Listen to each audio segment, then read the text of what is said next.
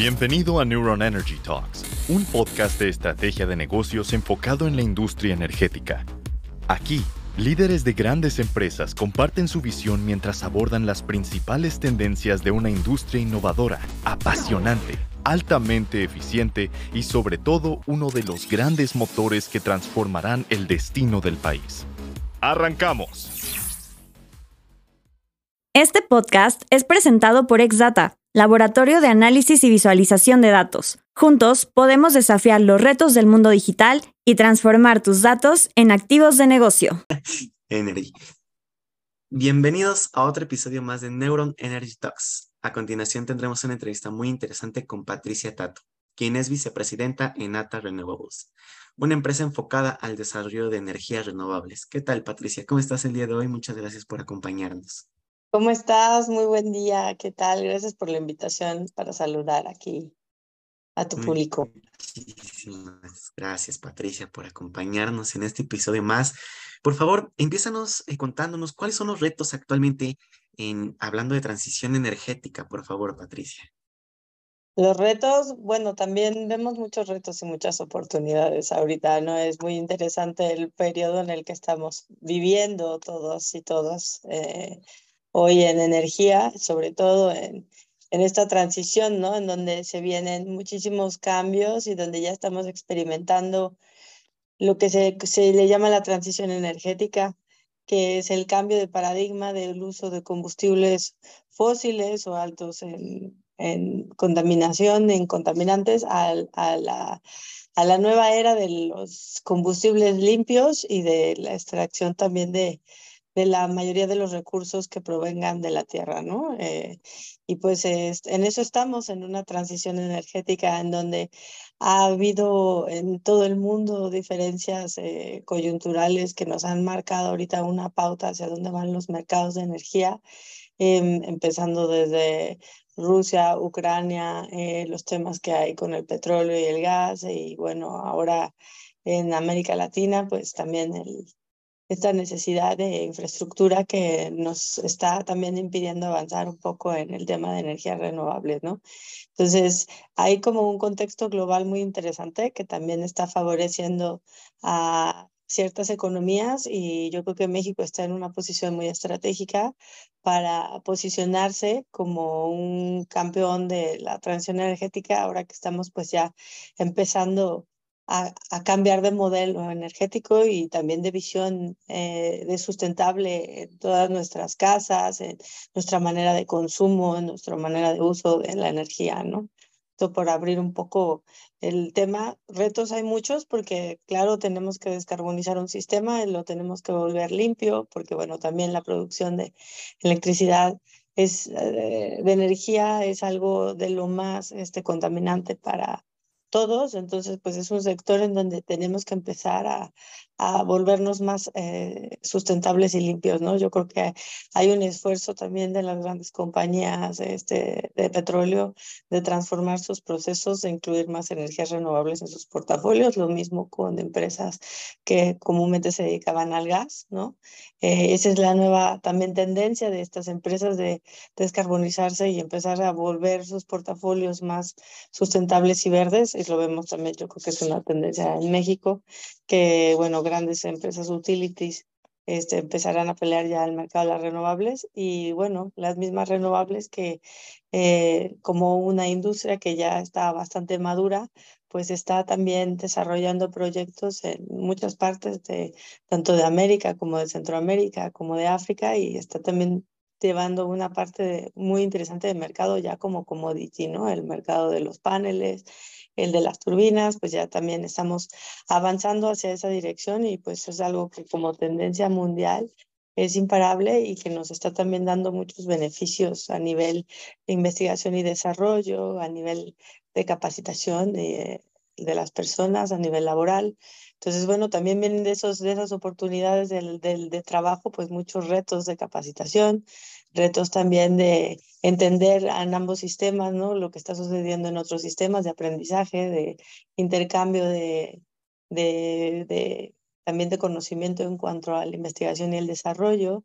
Y también eso es un reto, ¿no? Que también nosotros tenemos que invertir en eso como país para poder seguir creciendo y ser competitivos ante un mercado que está turbulento y en donde se están fomentando todas estas tendencias este, para poder llegar a una descarbonización o a cumplir ciertas metas que cada gobierno se está imponiendo también, ¿no? Y también los acuerdos que tenemos en París.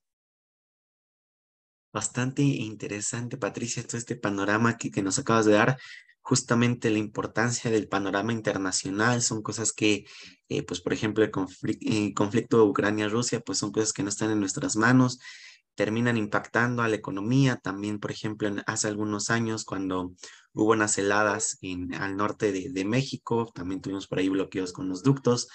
Y pues justamente esto nos ha movido para generar este, nuestra propia energía.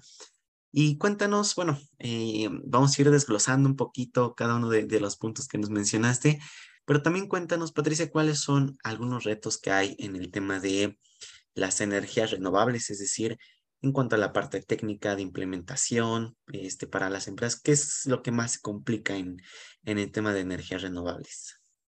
Bueno, podemos hablar a nivel global o a nivel local, ¿no? En México ahorita tenemos un reto muy grande de que no hay permisos para más generadores de, de, eh, que generen energías renovables. Entonces, primero, la parte regulatoria ahorita representa un reto muy grande en México, ¿no? Em, no vemos una claridad también en cuanto a los tiempos y formas de los nuevos requerimientos que hay este, ahora. Entonces, bueno, ese es un reto que ya ampliamente se conoce, hay bastantes, este, también inclusive temas ya a nivel legal, ¿no? En donde se están este, defendiendo los derechos de muchos de los proyectos porque no se están cumpliendo también el tema de, las, de los plazos, etcétera, ¿no? Entonces, la parte regulatoria es un reto. Otro gran reto que tenemos técnico es este, la falta de propuesta a nivel infraestructura, de la necesidad grande que tiene el país de reforzar sus redes de transmisión y distribución y de inclusive crear y construir más redes, ¿no?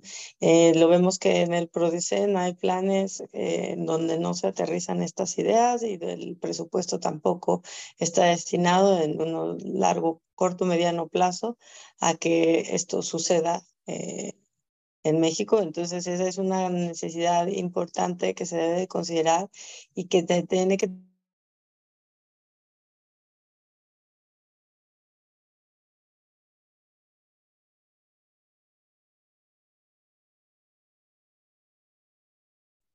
Se mutió el, el micro, Pati.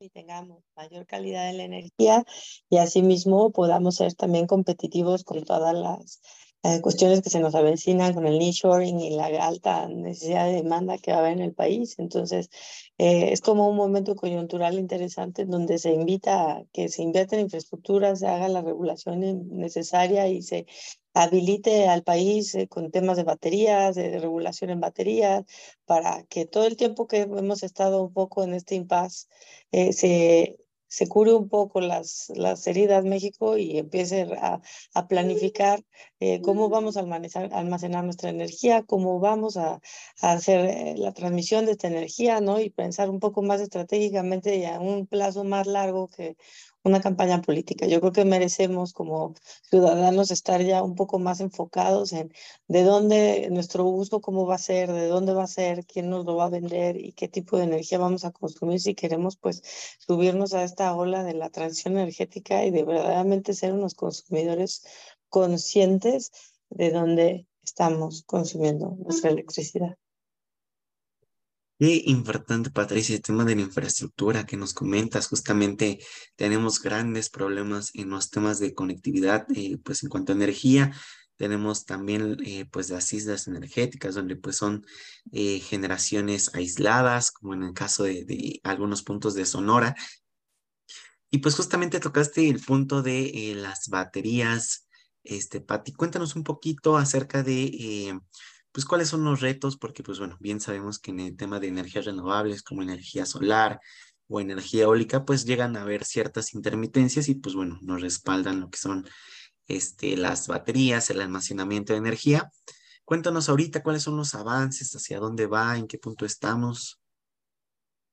Bueno, también las, fluctuaciones que tienen la generación de energía renovable también se pueden contener en un inversor, no nada más en las baterías.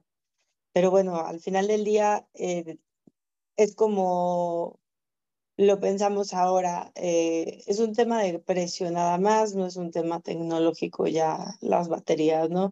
Eh, se tienen bastante tiempo en donde se hace un almacenamiento de energía de diferentes maneras, desde almacenar la energía con agua, desde almacenar la energía en un fluido o en una sal, hoy día con, con baterías, pues, con un material específico de litio o llámese otras.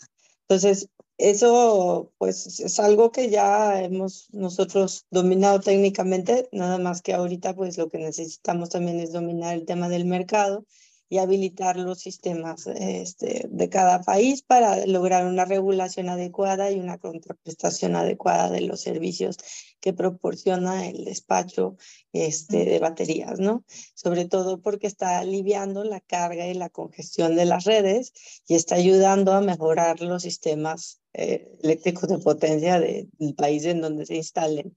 Entonces, es muy, muy interesante porque a la batería también se le debería ver eso como una commodity, pero también es una parte importante de las redes en donde los estados deberían también de, como en muchos otros, estar involucrados en hacer licitaciones para instalar baterías en diferentes nodos, ¿no? Y obviamente eso ayudaría a que también el sistema eléctrico nacional estuviera un poco más aliviado en su congestión y también se entendiera mejor cómo se pueden balancear esas cargas que te provee la solar o que la carga que te provee la eólica en diferentes horarios. Entonces, eh, si se diseña un sistema eléctrico con la visión de reforzar esas líneas, de volverlas smart grids, de volverlas cada vez más este, sistematizadas, la hora las, eh, lo que provee las energías renovables cuando diseñamos la ingeniería de los parques, provee ya muchísimo software súper actualizado. Entonces, bueno, pues muchas veces aquí es actualizar también la manera en cómo los sistemas se están llevando a cabo para habilitarlos a propiciar el uso de las energías renovables, porque eventualmente ese es su meta como país.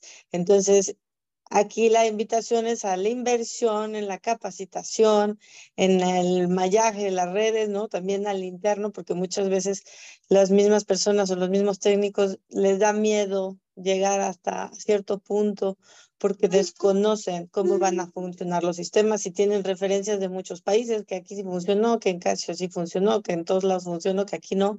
Entonces, bueno, no hay como que uno vaya aprendiendo en su propia casa cómo manejarlo. Tenemos un sistema bastante robusto y es muy interesante también cómo se ha ido manejando durante todos estos años. Creo que somos un ejemplo a seguir.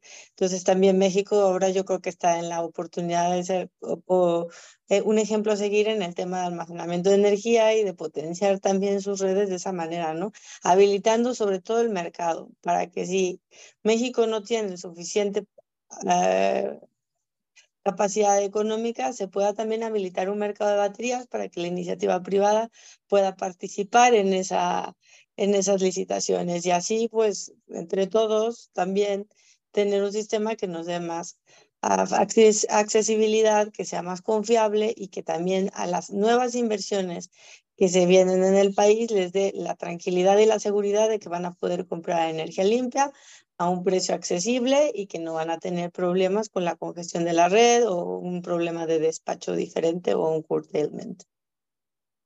Sin duda, pues bastantes eh, oportunidades. Hemos igual platicado a lo largo de, de la entrevista. Patricia, nos has comentado justo pues el tema del nearshoring. Cuéntanos cuál es tu lectura, este, eh, se ve un panorama eh, optimista para México. Cuéntanos qué has visto en este efecto.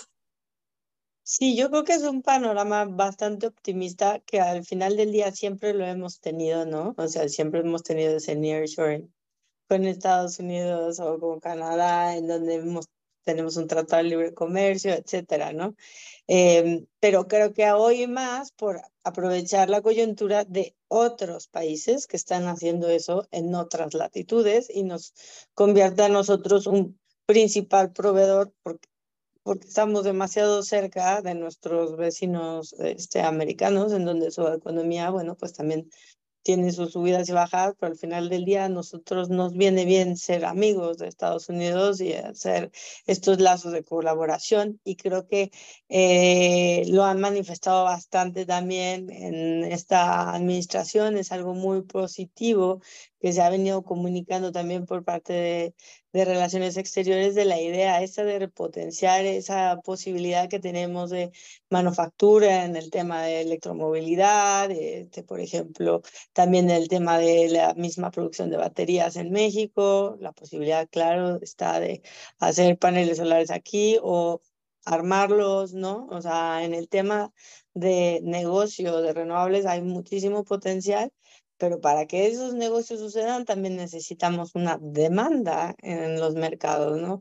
Estados Unidos está yendo muy bien y sí, claro, México se convierte en un potencial socio de Estados Unidos, aliado inmediato para producir electricidad e exportarla, ¿no? Para igualmente armar, armar los proyectos con gente mexicana en el extranjero, para eh, inclusive hacer ingeniería desde México para venderla a Estados Unidos con mucho mejores precios competitivos. Eh, en, en, toda la cadena de suministro México hoy en día es pues muy atractivo a trabajar con Estados Unidos y con todos los proyectos de energía renovable que se están haciendo allá. Ahora, ¿cuándo va a ser atractivo para México mismo, no? O sea, necesitamos volumen de proyectos también y para eso, para crear una industria se necesita pues tener PPAs y empezar a tener un mercado aquí en donde podamos darnos el lujo de hacer eso también, ¿no?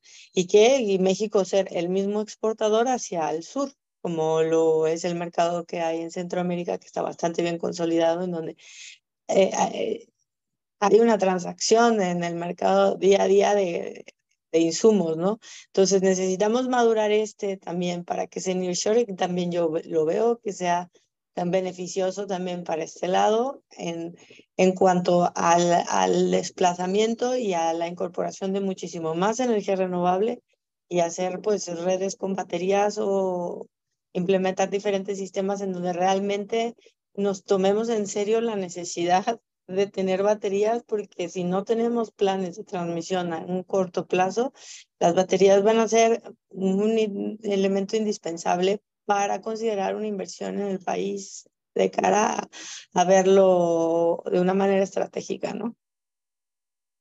Bastante interesante, eh, Patricia, justo esto que, que nos estás comentando y también pues esta transferencia de conocimientos entre los países y justamente, ¿qué podemos aprender de México y de otros países de buenas prácticas, este, pues para traerlo y hacerlo justamente aquí también? ¿O cuál sería un punto, a algún país, un punto de referencia que pues esté haciendo bien las cosas, que lo podamos voltear a ver y decir, ah, bueno, a lo mejor podemos ir por aquí? Yo creo que México está haciendo bien muchas cosas y, o sea, cada país es un mundo. Desgraciadamente también la política ya se metió a este negocio hace mucho tiempo y últimamente más, ¿no? Eh, la posibilidad de de implantar energía renovable en cualquier lugar es un reto, ¿no? Es un reto regulatorio siempre, es un reto también de, clima. México tiene muchas ventajas, tiene muy buen clima, tiene muy buen recurso, tiene muy buenos vecinos, tiene una gran necesidad este, de consumo, tiene también unas altas este, emisiones de carbono, eh, también tiene mucho, mucho potencial de volverse una potencia manufacturera para muchos otros países, tiene mucha gente, o sea, con todo eso que tú tienes para jugar en este país y este cóctel, o sea, es un desperdicio no explotarlo. Y yo creo que ya es lo que hemos venido repitiendo y que creemos que también como ciudadanía deberíamos de impulsar que, esa, que tengamos esa manera de ser sustentables, ¿no? Y de empezar a ver al papá gobierno como un ente administrativo y nosotros tomando las riendas de nuestras propias decisiones. Y yo creo que eso es hacia donde se tendría que ir enfocando eh, el tema del mercado aquí. Ahora también, Patricia, nos comentaste acerca pues, de investigación y desarrollo. Cuéntanos este, cómo podemos ser punta de lanza aquí en México en estos temas, cómo traer inversiones para desarrollar estos ecosistemas en donde tengamos emprendedores, eh, pues más investigación por parte de universidades. Este, cuéntanos un poquito cómo está el panorama aquí en México. Pues aquí tenemos unos institutos excelentes, ¿no? Eh, algo que hay muy buena investigación. Se necesita ayudarles con financiamiento, se necesita mucho apoyo a los emprendedores, a las nuevas tecnologías, ¿no? Hay muchas buenas ideas, pero no se llegan a materializar porque no hay pues fondos que ayuden a que esto crezca y la gente tiene que salir a buscar estos fondos a otro país y ese talento se termina yendo o porque pues a lo mejor em, no se llega a consumir aquí, ¿no? Eh, yo creo que es un problema que ya venimos arrastrando, eh, pero bueno, ahora creo que se ha acrecentado un poco más por el tema de la cancelación del CONACYT y otras ideas, ¿no? Ahí yo veo que nuestros compañeros del INEL no tienen tampoco mucho presupuesto para empezar a desarrollar sus electrolizadores, por ejemplo, este, el Instituto de Energías Renovables, pues también hace muchos convenios con muchas universidades, pero también necesitan presupuesto y que estas ideas tengan un, un lugar en donde se puedan incubar y en donde se puedan fortalecer eh, con emprendimiento y con dinero, ¿no? Y con un verdadero apoyo del Estado en este caso. Y pues eso también es algo que es una asignatura que está pendiente eh, si se quiere fortalecer un sector de la energía, ¿no? No vemos esa parte de la capacitación que se está en otros países como Estados Unidos. Si quieres que comparemos ahora en investigación, este, lo que hace Estados Unidos en investigación de desarrollo en el mundo es brutal, lo que hace China, lo que hace Alemania con el Fraunhofer Institute, con DEA, te puedo mencionar muchos otros institutos, el Medio Oriente, que están invirtiendo seriamente en nuevas tecnologías, ¿no? En Israel, en el tema de, de calidad del agua, en el tema de turbinas, en el tema de mm, implementación de mejor tecnología para los paneles solares, en el tema de baterías, en el tema de hidrógeno verde. Ahorita Chile está liderando en América Latina eh, con algunos visos ya de proyectos en temas de hidrógeno verde. Está también Colombia impulsando, ¿no? Eh, porque de alguna manera se han alguien ha estado invirtiendo ahí el tiempo y la dedicación para que esto se esté dando. Entonces, aparte de tener una regulación que es necesaria, este, la promoción de la investigación y el desarrollo es lo que habilita a un sector y a una industria y lo que fomenta también que haya más profesionales que se vayan incorporando a estas áreas. Si no tenemos esta parte, pues no tendremos tampoco profesionales de, y en consecuencia nos, nos limita nuestra soberanía energética, ¿no? Si no estamos capacitados, si no hay más gente que esté también inventando cosas aquí en México y que las esté patentando y promoviendo también como otras tecnologías nosotros estamos haciendo, pues también nos estamos quedando cortos, ¿no? Y México pues tiene el potencial de hacerlo. Yo creo que el nearshoring y de todo esto de lo que se habla, pues será donde vendremos a ver estas consecuencias y estos resultados si se aplican bien y se hace una estrategia también para la parte de energía en el país. Qué retos tan importantes nos acabas de mencionar, Patricia. Justamente, pues igual el tema de, de los profesionistas en México, vemos en muchas universidades eh, cientos y miles de tesis empolvándose que no les encuentran una aplicación justo porque no tienen ese lugar donde incubarlo, este, estos inversionistas. Y pues también, eh, pues eh, es una tarea de todos crear este ecosistema para que se puedan desarrollar pues los profesionales en, estos temas aquí en México y pues eh, vamos a pasar a un tema también bastante importante, Patricia. Cuéntanos, por favor, eh, cómo el cambio climático afecta desproporcionadamente a las mujeres y niñas, eh, pues aquí en, en, el sector. Pues mire, es algo que hemos estado analizando las personas que trabajamos también en, en pro de, del tema de los derechos este, de las mujeres es que afecta desproporcionadamente a las niñas y a las mujeres porque también normalmente la mujer está en una situación de trabajos de cuidados, porque está en el trabajo de la casa, porque en el tema de las sequías afecta primordialmente también a las mujeres, entonces se han hecho ahorita últimamente muchos análisis, ¿no? Y esfuerzos de cómo eh, todo este tema de un fenómeno meteorológico, eh, cómo podría impactar a las comunidades, ¿no? Y lo estamos viendo que afecta porque nos pone todavía más atrás de donde podríamos estar. ¿Sí? Un, un huracanazo, que ya no puedas ir a la escuela, que ya otra vez tengas que empezar a ir por tu agua con cubetas, ¿no? todo eso te quita tiempo de estudio, todo eso te quita tiempo de desarrollo personal. Y son como fijarnos en el detalle, ¿no? Entender que tanto el cambio climático como cualquier otra este, coyuntura, como lo vimos en el COVID, pues va a seguir afectando a las comunidades que están más desprotegidas o más vulnerables. Y en este caso, en el caso de derechos de las mujeres, donde ya se han equivalderado muchas cosas y se han logrado mucha, mucha igualdad, también hay otras en donde se tiene que seguir este, promoviendo eso y se tienen que seguir señalando los puntos en donde a la mujer eventualmente la puede poner todavía un poco más atrás, ¿no? Como es el sufrir los efectos del cambio climático en sus diferentes facetas, ¿no? O sea, tanto le afecta a una mujer que a lo mejor trabaja en Nueva York, ah, eh, que tiene en una oficina que sube la baja la temperatura a tal grado y no puede llegar a su trabajo, que es lo mismo, ¿no? O le afecta a una mujer que está en el campo y por una sequía eh, se tiene que dedicar a otra cosa o que, bueno, también eso le afecta a los hombres, ¿no? Pero hay cosas como más en particular que llegan a, al core de la casa y que es en donde la mujer no puede salir de su casa porque está con los cuidados para tener que seguir manteniendo el tema de la familia.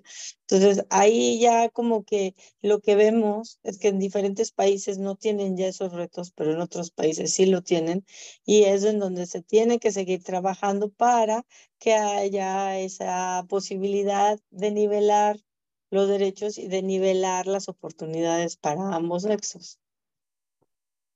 Justamente, Patricia, en nuestra cultura, pues, se suele mucho predisponer los roles eh, de género, pues, en, en niños y niñas.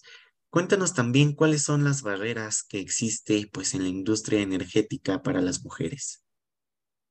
Pues hay una creencia, ¿no? Que se le llama primero el techo de cristal, que no nos animamos entre nosotras mismas a seguir subiendo en, eh, en otras posiciones, ¿no? O porque lo vemos como un techo de cristal, porque en esas posiciones o hay puros hombres o hay mujeres que no nos ayudan a crecer. Entonces, como tenemos que romper con muchos paradigmas que hay invisibles, ¿no? Eh, sobre todo en nuestra forma de pensamiento, en nuestra en nuestra búsqueda por saber cuál es nuestro propósito y el propósito con el que cumplimos con nuestras organizaciones, ¿no? Y en dónde está nuestro lugar y dónde nos ubicamos en ese ecosistema de liderazgo, ¿no?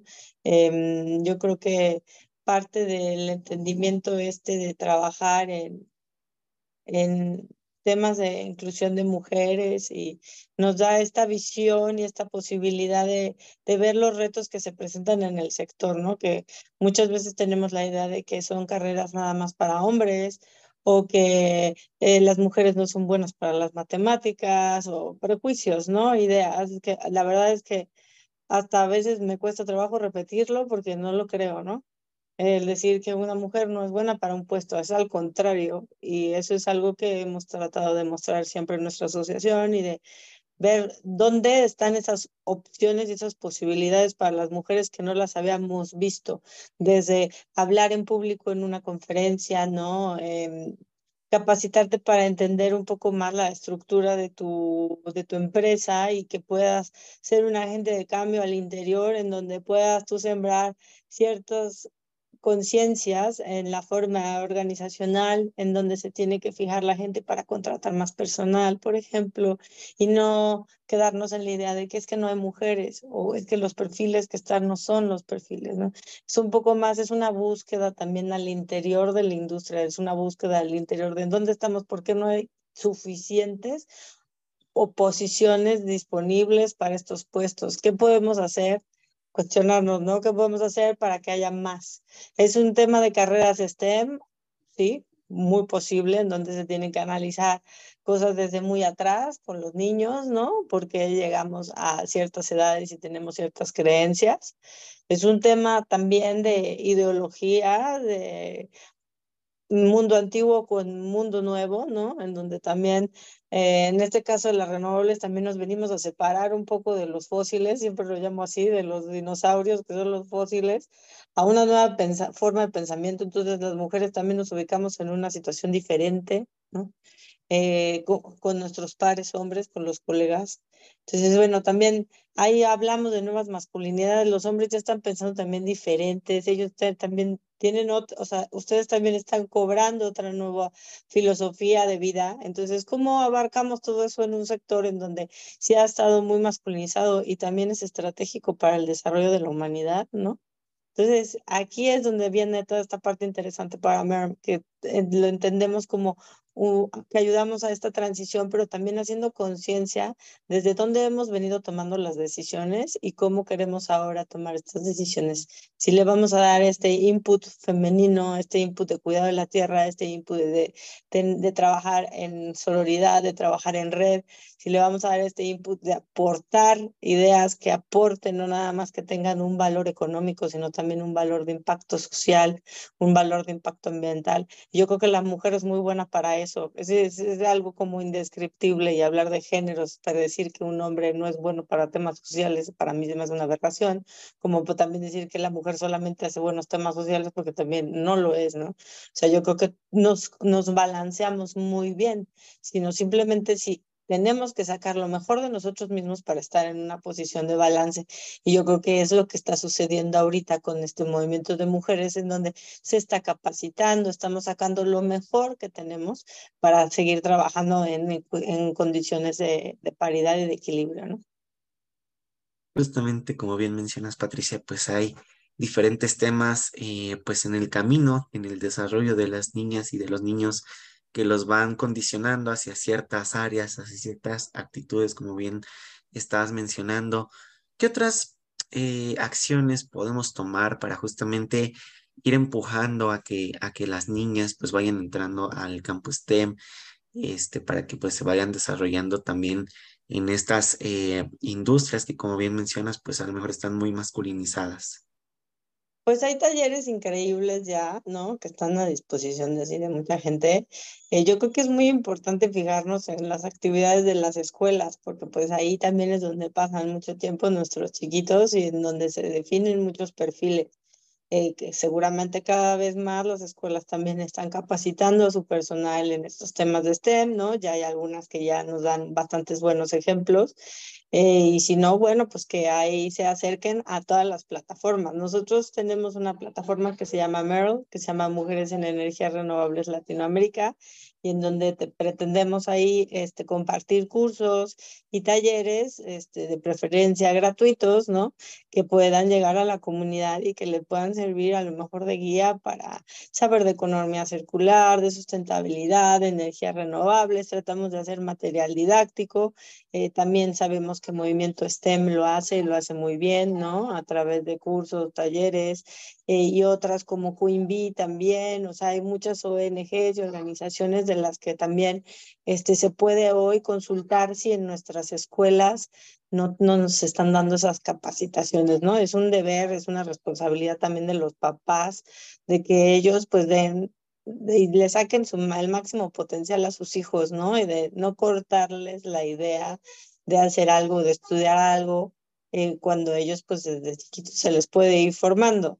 Y sobre todo que pues el mundo está cambiando tanto que lo que más se va a necesitar en los próximos años va a ser gente que sepa de programar, gente que sepa de, temas del metaverso, eh, temas como en donde se requieran mucho matemática, ciencia, ingeniería, ¿no? Eh, para las carreras del futuro. Entonces, este, bueno, así como de la misma Tierra, ¿no? Todo el análisis de la biosfera, eh, cómo vamos a empezar a, eh, necesitamos científicos para que nos ayuden, cómo vamos a reducir todas estas emisiones, que si los gobiernos siguen pensando en la calamidad del cangrejo, nosotros vamos a tener que descubrirlo de otra manera, ¿no?